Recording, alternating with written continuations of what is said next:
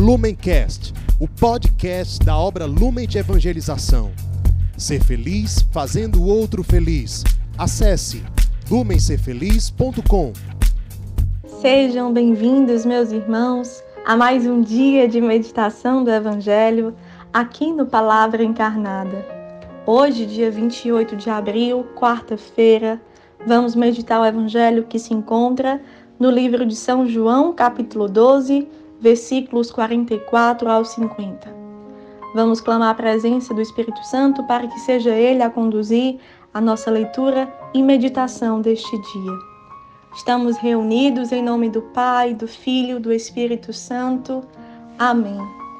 Vinde, Espírito Santo, e enchei os corações dos vossos fiéis e acendei neles o fogo do vosso amor. Enviai, Senhor, o vosso Espírito, e tudo será criado, e renovareis a face da terra. Oremos, ó Deus que instruístes os corações dos vossos fiéis, com a luz do Espírito Santo, fazei que apreciemos retamente todas as coisas, segundo o mesmo Espírito, e gozemos sempre de suas consolações por Cristo, Senhor nosso. Amém. O Evangelho de hoje diz: Naquele tempo, Jesus exclamou em alta voz: Quem crê em mim, não é em mim que crê, mas naquele que me enviou. Quem me vê, vê aquele que me enviou. Eu vim ao mundo como luz, para que todo aquele que crê em mim não permaneça nas trevas. Se alguém ouvir as minhas palavras e não as observar, eu não o julgo, porque eu não vim para julgar o mundo, mas para salvá-lo. Quem me rejeita e não aceita as minhas palavras já tem o seu juiz. A palavra que eu falei o julgará no último dia. Porque eu não falei por mim mesmo, mas o Pai que me enviou ele é quem me ordenou o que eu devia dizer e falar. E eu sei que o seu mandamento é vida eterna. Portanto, o que eu digo, eu o digo conforme o Pai me falou. Meus irmãos, o Evangelho de hoje nos revela a essência profunda da missão da vida de Jesus nesta terra. Jesus é aquele que revela a face amorosa de Deus Pai. É aquele que veio ao mundo por um ímpeto de compaixão de Deus de se unir ainda mais à humanidade, de verdadeiramente se abaixar para ter uma aliança com a humanidade que fosse restabelecida a ordem da graça e isso nos faz adentrar no coração de Jesus, que ama profundamente o homem. E quando se aproxima do homem, seja mais de dois mil anos atrás, quando ele teve o um encontro com cada um dos apóstolos, os discípulos e o povo daquele tempo, como também nos dias de hoje, se encontrando comigo, com você, por meio da Sua palavra, por meio das verdades de fé que sai do Evangelho, ele se aproxima não para nos condenar, mas para nos salvar. Agora, o Senhor também não pode e não deve nos colocar numa posição que, porque nós conhecemos a Deus e temos as nossas fraquezas, nós vamos relativizando a força do seu amor e a força da sua palavra. Quando Cristo ensina que tudo aquilo que ele fala, ele fala porque o Pai o falou para ele, ele atesta um, um, sentimento de comunhão, uma vida em comunhão, que é exatamente a que ele quer de mim, de você com ele.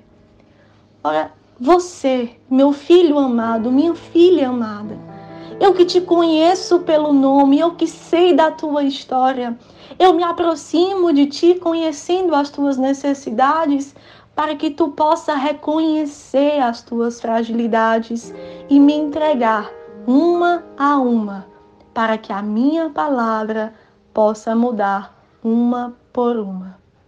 Se nós nos aproximamos de Jesus achando que ele veio nos condenar, achando que ele tem uma postura que vai gerando muitas vezes em nós um distanciamento por medo, porque nós temos muitos registros em nossa vida de rejeição, de exclusão, nós perdemos toda a maravilha da mística da encarnação do Verbo.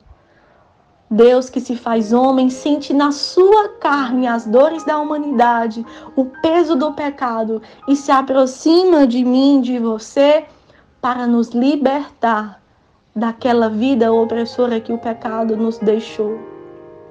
Agora precisamos nos aproximar de Jesus de verdade nessa reta intenção, de sede do seu coração manso e humilde, que tudo aponta para o Pai.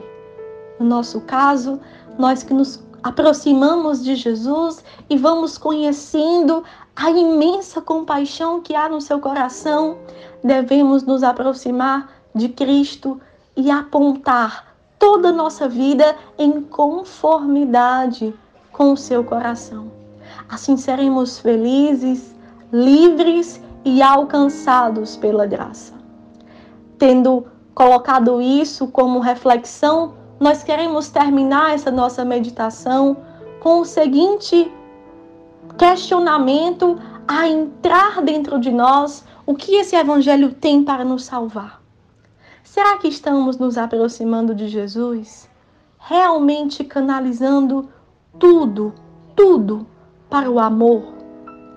Primeiro, sabendo que somos amados por Ele e porque somos amados por Ele, confiamos a Ele as nossas fraquezas e não escondemos essas fraquezas de nós mesmos e por isso pedimos a salvação que vem da Sua palavra? Ou será que estamos nos escondendo da presença de Jesus porque temos pecados que vamos convivendo e não queremos abrir mão deles? Não porque não queiramos, mas porque estamos acomodados. Vale nos lembrar, porque quando chegar o nosso dia último, não é Cristo que irá nos julgar, mas a palavra que conhecemos, ela dará testemunho do que ouvimos, do que conhecemos e como talvez relativizamos essa palavra em vida. Que o evangelho lido hoje possa nos colocar num propósito concreto de corrermos para Jesus, porque Ele é o primeiro interessado na nossa salvação. É o coração mais perfeito, o único coração que consegue realmente acolher todas as nossas fragilidades e deixou como sacramento nesta terra o sacramento da confissão para que corrêssemos ao encontro do seu coração na pessoa do sacerdote e deixássemos a palavra que nos converte aliviar as dores que provamos por causa dos pecados que nós cometemos. Que o evangelho de hoje seja para nós decisão de um seguimento por Cristo na motivação do amor e que seja rejeitado toda falsa imagem, toda tentação de um afastamento de Jesus, porque colecionamos registros de rejeição, de exclusão, que foram pouco a pouco nos distanciando de Cristo e da sua mensagem de salvação. Aos nossos amados irmãos das casas de acolhimento, nós queremos propor um dia de verdadeira reconciliação com Deus. E se isso implicar em uma reconciliação com seu irmão de casa de caminhada, com o missionário responsável por você, que o faça imediatamente. Assim você irá provar a força da palavra de Deus a partir de gestos concretos. E a cada um dos irmãos que assistem, que rezam conosco a meditação aqui, pense como você pode se assemelhar a Cristo e tornar um propósito concreto para que esse evangelho não fique só em palavra, mas que seja verdadeiramente palavra de salvação, que realmente há no seu coração um espaço para torná-la carne e vida, e a sua vida mude completamente. Que Maria possa assim passar à frente e nos levar no seu colo materno para esse propósito de mudança de vida. Ave Maria, cheia de graça, o Senhor é convosco. Bendita sois vós entre as mulheres, bendito é o fruto do vosso ventre, Jesus.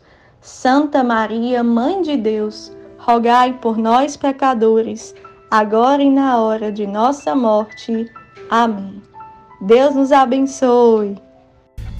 Lumencast, o podcast da obra Lumen de Evangelização. Ser feliz fazendo o outro feliz. Acesse lumencerfeliz.com.